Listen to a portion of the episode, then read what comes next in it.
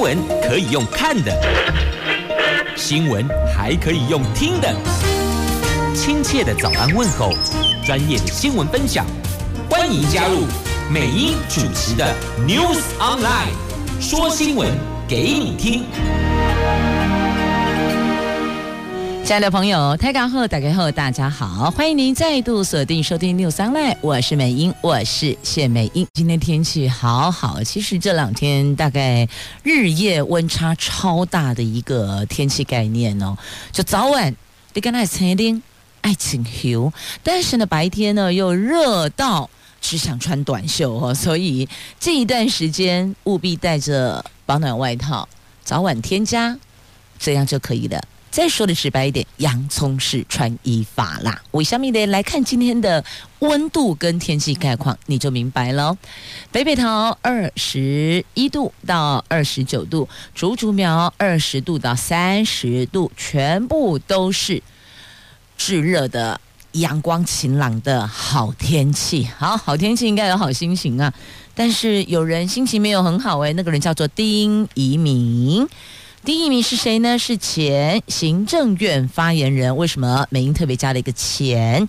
因为他辞掉了政院发言人，这是为了牛肉面吃乱呐、啊！失言被轰四天了，三度请辞。苏院长昨天深夜批准。其实这件事情哦，还劳动了院长亲自到牛肉面店用餐，同时还跟老板表达抱歉，呃，说他已经这个告诫他了。听懂了？什么叫告诫？告诫就是没有记过啦，就是跟我口头给你告诫，你每当安内啊，你做错了哦，安内妹妹，安内妹妹，安内对后啊。但显然舆论并没有要放过他，所以他还是离开了行政院发言人。那现在呢？谁兼发言人？李梦燕。暂时兼任发言人，这个在今天的苹果跟联合头版头条，中时在头版下方。那么这个冠军牛肉面还有来记惹起了众怒，要苏贞昌出来道歉。那苏贞昌是有去牛肉面店跟老板公拍谁了，但似乎这样子还不够呢。好，那再来关注在今天。自由时报头版头条是肖美琴，呃，我们的驻美肖美琴致电啊，打电电话给这个布林肯，祝贺拜登当选。那同时最重要、最重要就是希望。台湾跟美国要继续深化合作哦，这个才是我们的重点。你以为祝贺这么重要？哟，祝贺当然重要，祝贺的后面更重要，就是要深化合作，后续更重要。好，那中时头版头条的新闻呢是台湾将成为经济边缘人，在野党批评哦，说现在执政党只想紧紧的抓住美国，根本。无视区域全面经济伙伴协定的整合，这个很严重。好，这是在今天中时头版头条。以上就是今天四大报的三则头版头条。亲爱的朋友，欢迎回到节目现场，我是美英，我是谢美英。来继续，我们关注的是详细的头版头条的新闻。来看，在今天两大报头版头都聚焦，而中时放在头版下方的行政院。前发言人丁一鸣的牛肉面之乱，行政院前发言人丁一鸣牛肉面失言风暴引起了轩然大波，被狂轰四天之后，为了止血，避免造成执政团队的困扰，他三度向苏院长请辞，苏贞昌强力未留不成后，昨天晚上予以同意去职，立即生效，所以。现在称他为前发言人了。那他所遗缺由行政院秘书长李梦燕暂时兼代呀。那这个事情发生十一月十二号，那到昨天晚上院长批准了。昨天晚上十一月十五号，所以你看十二、十三、十四、十五，从发生到请辞获准，也不过前后才四天的时间呢。那是在十二号早上。在行政院会后记者会上，指台北市的牛肉面节的冠军店家，他使用的牛肉就是瘦肉精的美国牛。那店家就拿出来没有检出莱克多巴胺证明，我把我的检出证明抛出来了，提出来了，我就是向这些店家进货买牛肉的哦，那就等于是打脸。丁怡铭所指控的，那当天的下午，他在脸书澄清，他说他并不是针对台北市政府跟业者，对造成业者困扰深感抱歉。可是他开在这个会后记者会上指出的内容还，还还做了一个大梗图哦，还拉出来明明白白写着，就是台北市。牛肉面节的冠军店家哦，已经是很明确的指出是哪一家业者，所以那家业者也备受困扰，因为打电话去结桥的消费者很多，骂他们没良心的哦，敢匹配狗诶，然后还有网络退单的，本来已经订了网络订单订面，然后退的，然后也有在现场骂的都有，所以坦白讲，对店家的确也造成了非常大的困扰。那当天晚上。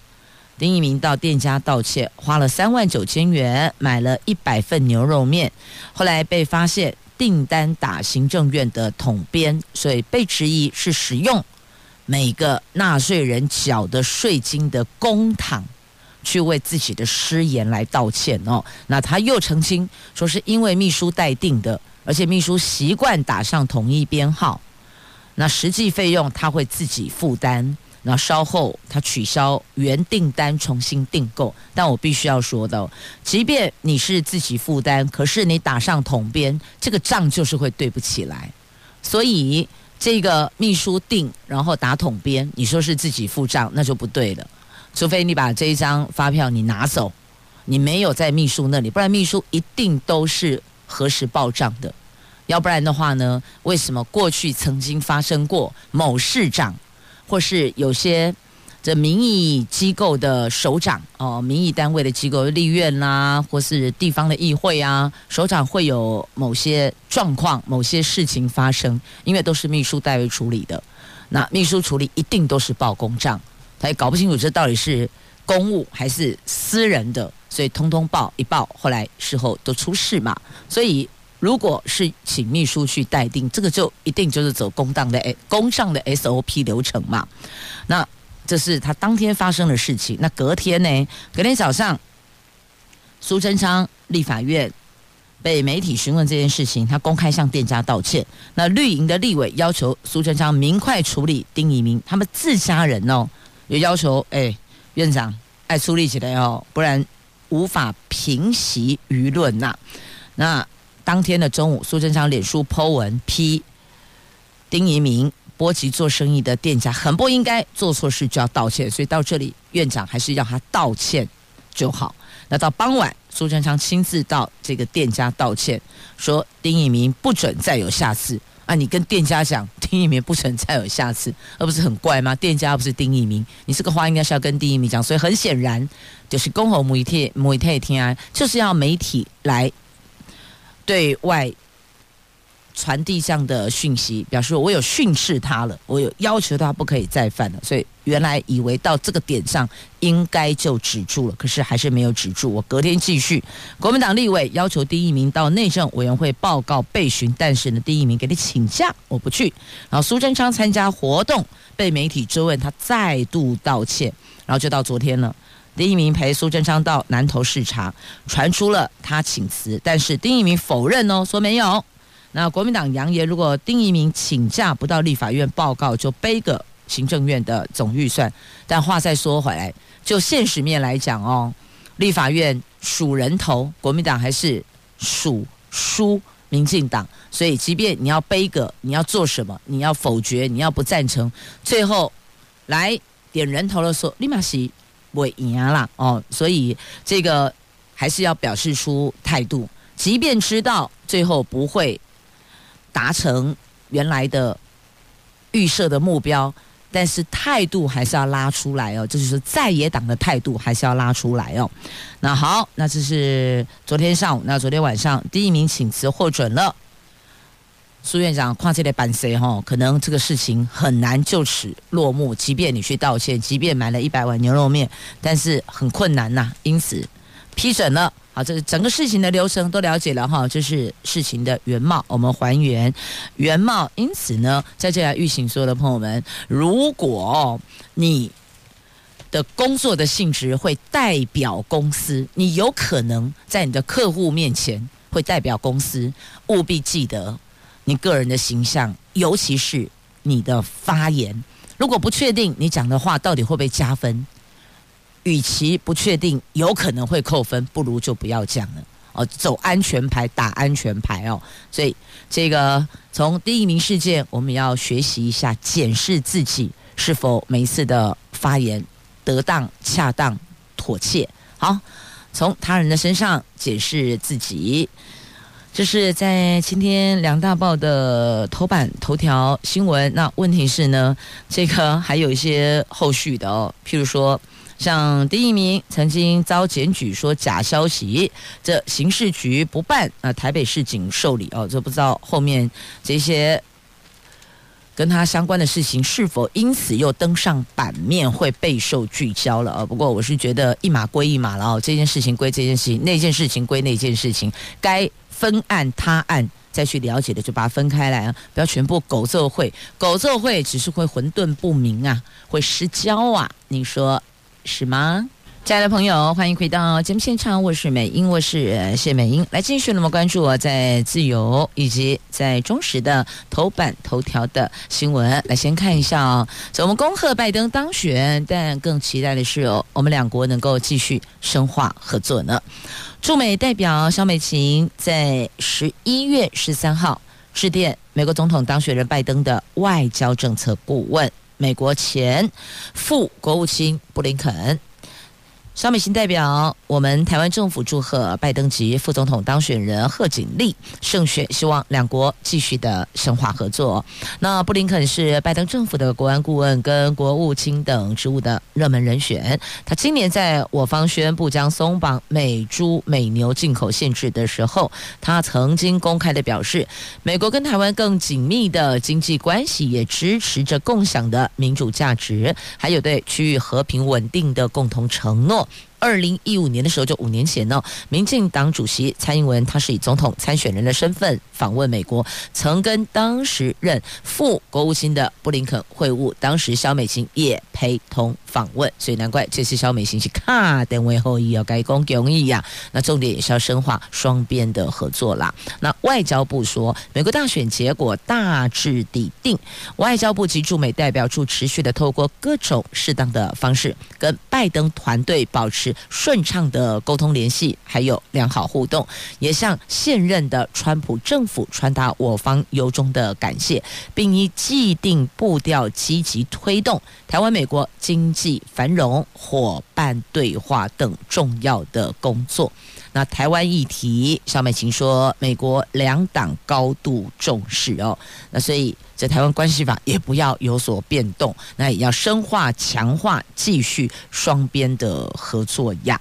好，那么再来关注中时头版头条的新闻，这台湾将成经济边缘人，那诶安内类。来这个话题哦，我们也得连接到联合报今天头版下方的新闻，赶快呢，龙内公司啊都在讲经济呀，那也都跟这个区域全面经济伙伴协定有关，也就是 RCEP，来全球最大自由贸易区启动，台湾却不在其中呢，看一下。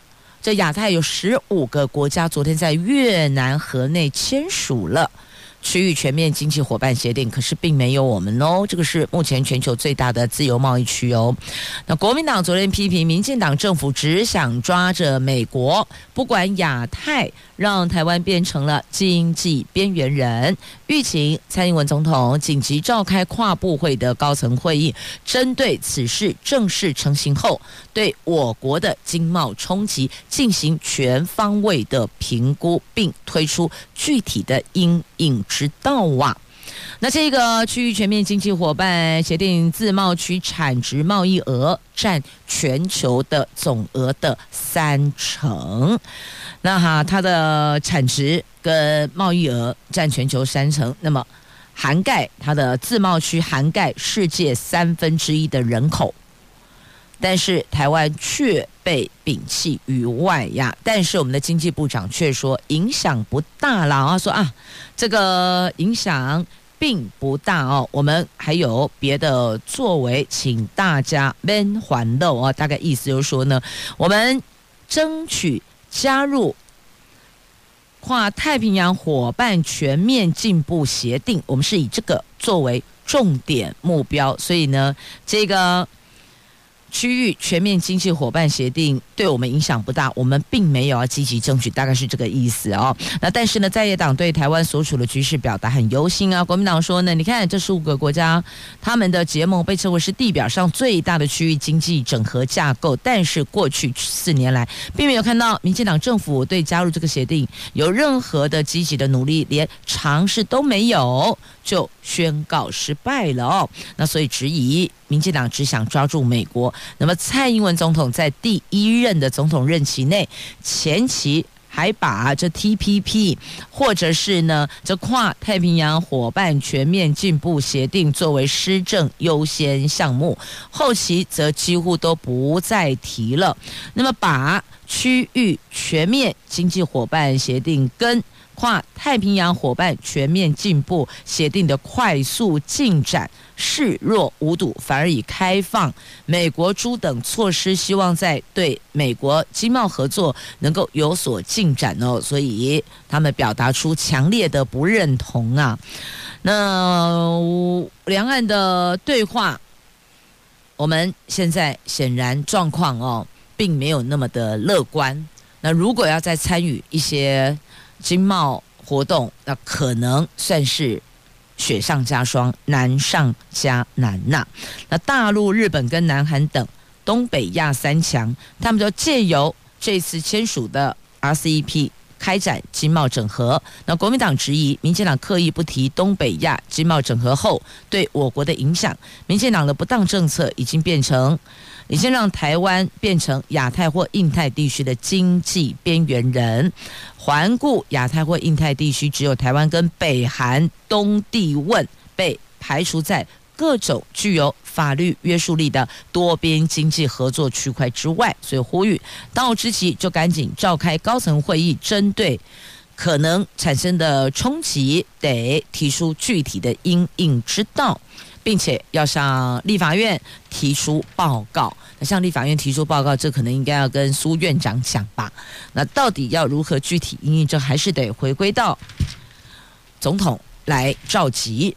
好，如何让国人安心？那如何让台湾的这些贸易商品，我们的出口顺利哦？要不然我们你看，人家都已经签署了这个经贸合作协定，那我们。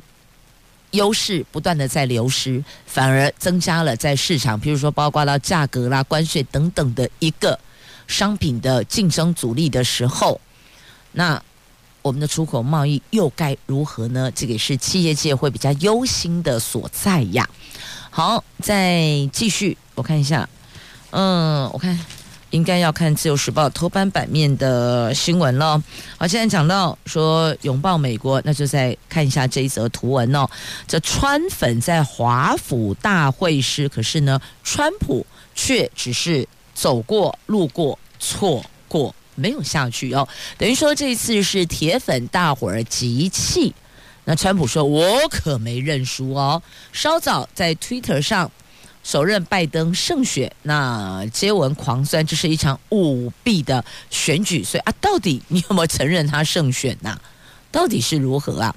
那目前民主党拉下川普之后是继续分裂啊，国会席次不如预期，将。加深路线之争，所以他们里面也有比较辛苦的层面呢。亲爱的朋友，欢迎回到节目现场，我是美英，我是谢美英。来继续呢，来关注《自由时报》头版版面，还有两则新闻，一则是有关呢这邮电，邮就是指邮政，电是指电信，讲的是这两个协会哦，在五年前立院要他们解散了，但是呢，他们继续的还。存在继续呼吸，那要归还国产的部分，因此也往后拖了五年的时间。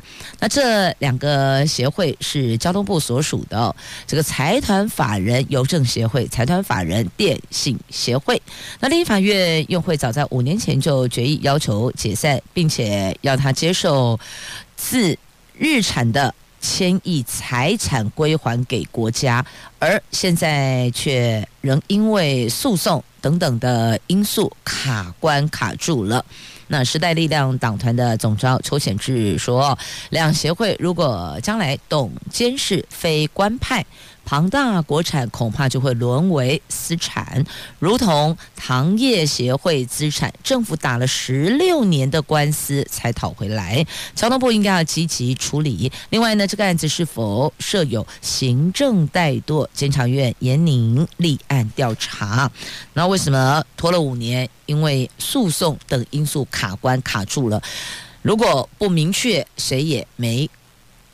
全力去动它，所以呢，就诉诸于法院了。好，再来看一下这个淡海轻轨蓝海线，哇，通了，通了！为什么讲两边通了？就是哦，通了，通了，可以来搭了。那通乐，快乐的乐，因为通车而 happy。这中捷绿线今天起试营运，好，我们一起来关注新北跟中捷啊。那台湾轨道建设再往前迈进一步了，新北市的淡海轻轨第一期蓝海线淡水渔人码头站到台北海洋大学站的三站，昨天起通车营运。台中第一条捷运绿线则从今天起试营运，这两边都寄出了免费搭车一个月的。优惠活动哦，好，先看台中，台中捷运绿线全长啊十六点七公里，设十八个车站，从北屯总站顺着文心路延伸到高铁台中站，而乌日、大庆和松竹站都可以转乘台铁，所以看到重点了没有？重点是可以延伸到高铁，也可以转乘台铁，所以叫做三铁共构了。那现在其实最完善的路网设计就是可以转乘，就有点像我我想在讲台北捷运，大家概念比较深啊，比较强啊，因为印象比较深嘛。那台北捷运就是这样的一个概念，我从台铁进去到台北车站或是板桥车站，我直接。就在站体里边，我不用出来啪啪照哦，直接在里边就转捷运。那无论你要到台北市的哪一区，都会很方便。这个就是一个大众运输路网的横向的结构联系。我主要的跑各都会城市的串接，可能就是高铁跟台铁，但是呢，各自都会区内的网络。络哦，网络不是网路哦，交通网络只是靠各自的捷运去串接。桃园现在正在盖哦，所以这么快呀呢，通了临港嘛，哇，桃园通了一样哦。但是呢，还是要说交通建制的黑暗期，要请所有的朋友们多些耐心，也谢谢您的合作哦。今天我们的牺牲会是明天。大家的享受，安内有了解不？因为在建制的时候，难免哦会造成交通拥塞啦、堵车啦、停车位一位难求等等啦。但非常建设前期总会这样哦，我们就等待吧，等待改天换桃园通乐。好，这个是台中的部分哦。那再来看一下新北的淡海轻轨蓝海线通车，五郎公这个最移动城堡哇，新增了三个站点串联景点。所以说，虽然只有新增三个站，但是它去串联景点，这个就很棒了。至少每次进渔人码头假日时候，不会在塔嘎北丁北当啊哦。那现在呢，先让大家感受一下，所以免费搭乘一个月。一个月后爱修紧腰，但你会发现，真的有这个便捷的大众交通网络，到哪里都好方便，简直就像住在移动城堡里面哦。所以啊，他们这次的一个启用哈，就用了移动城堡的造型，应该这么说吧哦。虽然有点浮夸啦，但大概意思也差不多啦哦。这串联淡水景点的淡海轻轨第一期蓝海线，昨天通车了，新增三个站点，现在起免费搭乘一个月哦。昨天轻轨沿线出现了抢搭潮。傍晚淡水渔人码头庆祝活动更是人山人海呀。只是为了要看看六百秒的高空烟火秀跟演唱会，那新北市长侯友谊说，淡海轻轨第二期以及淡江大桥完工后，再串联八里轻轨等建设，淡海地区将成为北台湾最受注目的焦点所在呢。所以知道了怎么样让一个都市发展，怎么样让我们的观光景点能够人山人海。第一个。解决的是交通问题。如果有大众运输衔接是最好，如果没有，至少你也得畅行无阻，不是塞在这里定点每丁每当。还有停车位的问题要解决。所以你想想看，如果便捷的大众运输，你那个停车位的问题就可以压力比较轻一点点，因为鼓励大家嘛，搭乘大众运输既环保又快速，够心情。大概是这样的一个构想了。好，这个是在今天媒体有大篇幅报道的。亲爱的朋友，欢迎回到节目现场，我是美英，我是谢美英。来，四大报头版所有的新闻都带您聚焦了。接着我们来看的是内页的重点新闻话题。好，来看一下这个噪音车罚锾要翻倍哟，您有听说了吗？而且夜间加重罚，因此如果您的车辆是改装车辆，同时把消音器给拔掉的朋友，请注意了。高噪音的汽车、机车呼啸而过，经常引发民怨。环保署祭出了科技执法声音照相，明年元旦起上路。那立委也提案要求提高交通噪音罚锾。环保署最近评估认为可行哦。汽机车噪音超标，现在罚款是一千八百元到三千六百元。未来如果修法通过的话，就翻倍。从三千六到七千两百元，而且晚上夜间老人还可能会加重处罚呢。那根据统计哦，环保机关近十年总共受理了十四点五万件车辆噪音检举，其中将近八成五的案件集中在六都，台北市四万件是第一名，再来新北的三点六万件，第三名是桃园市。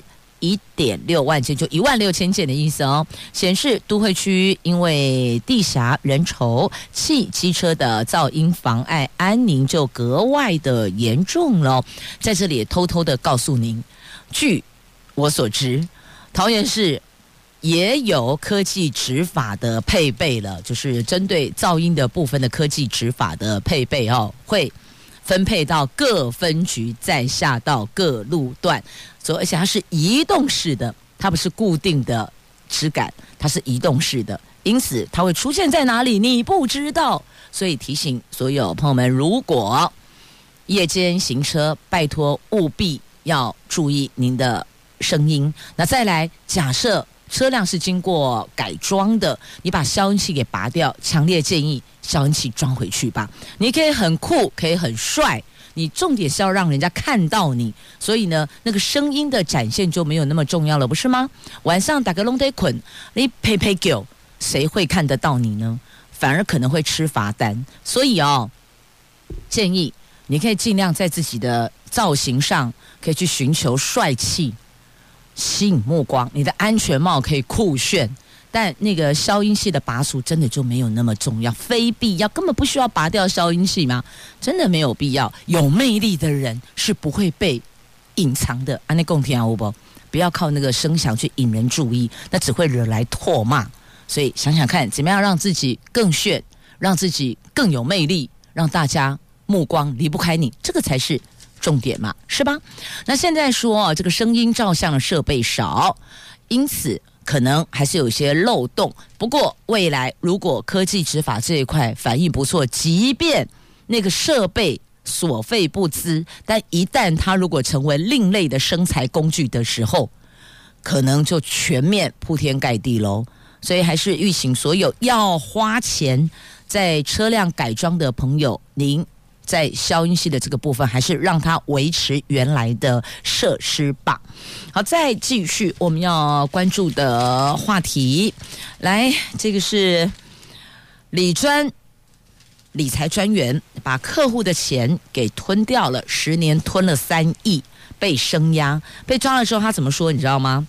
说钱都亏光光了。可是发现他买房子开宾士就开名车，买豪宅开名车，难怪钱都亏光光了，亏在他身上嘛。他去买他的不动产跟他的车子啊，所以有委托给理财专员呃处理跟。去规划您所有的理财规划计划，也不能完全都只跟理财专员联系，你可能还是要跟该银行还是要有一些互动，至少要了解一下现在到底真的有没有什么样的一个方案，亦或者什么样的金融商品在目前市场上的确是备受注目的，因此不是丢钱给。别人代为操作，你自己可能多少也要花一点心思，留意一下变化，大概是这样子的一个概念。那也要时不时跟银行端有一些互动跟联系，才能够避免类似这样的事情发生啊。好，这是节目这一趴提供给您的话题。来看一下时间，我们休息八点四十五分，广告回来要带您来关注一个都不能少，什么一个都不能少。继续要带你关注的是一个都不能少，什么一个都不能少？学生一个都不能少，孩子一个都不能少。这是台大国立台湾大学要设学生保护小组，为什么呢？因为最近传出了些学生的遗憾事件哦。昨天在台大的九十二周年校庆上，管校长。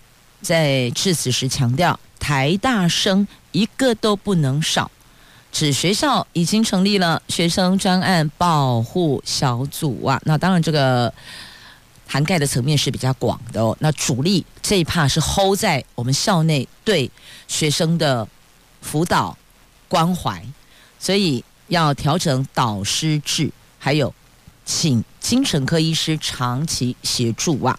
简单说，为什么会有学生做了一些遗憾的事情呢？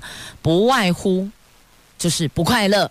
进了台大怎么会不快乐？很多人都说：“天哪，台大是第一学府，哎，必然是一变啊！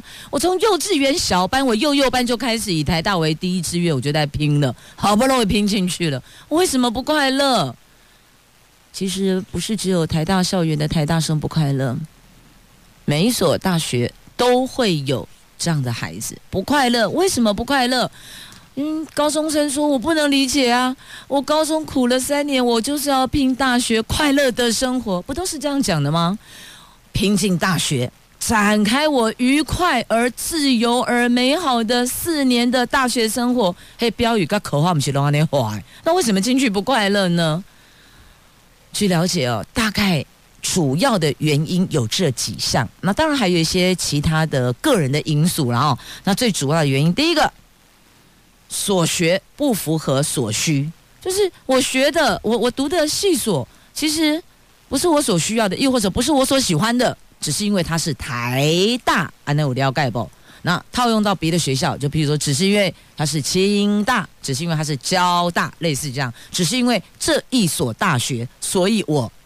一定要进这所大学，无论什么系，我都会可以来。我要进来，成为这里的一份子。好，进来上课之后，学习之后，才发现，哈哈，跟我想的不一样。我所学的不符合我所需要的，而且我在学习过程中得不到快乐，而且越来越闷，可能压力越来越大，越来越沉重，心情反而越沉重。第二个，这个是为人父母者，大家起码注意听，请听美英这里。孩子不快乐，大学生不快乐，其中一个原因是家里对他们的期望很大，所以做爹做娘的，我们自己想一想，是不是把自己过去没能圆梦的所在，我们遗憾的人生的那一块小小的遗憾，把那个期待放在孩子的身上，希望孩子帮你圆梦，但是我们都忽略了，孩子不等同于我们。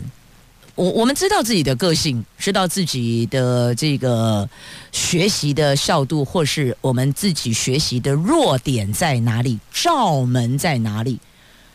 即便孩子是我们所生养的，但他并不等同完全跟你一模一样啊。所以要听听看，孩子是否喜欢。有很多父母亲会期待孩子成为三师嘛？哪三师？律师、会计师。还有医师。但你知道这三师在学习过程多么辛苦吗？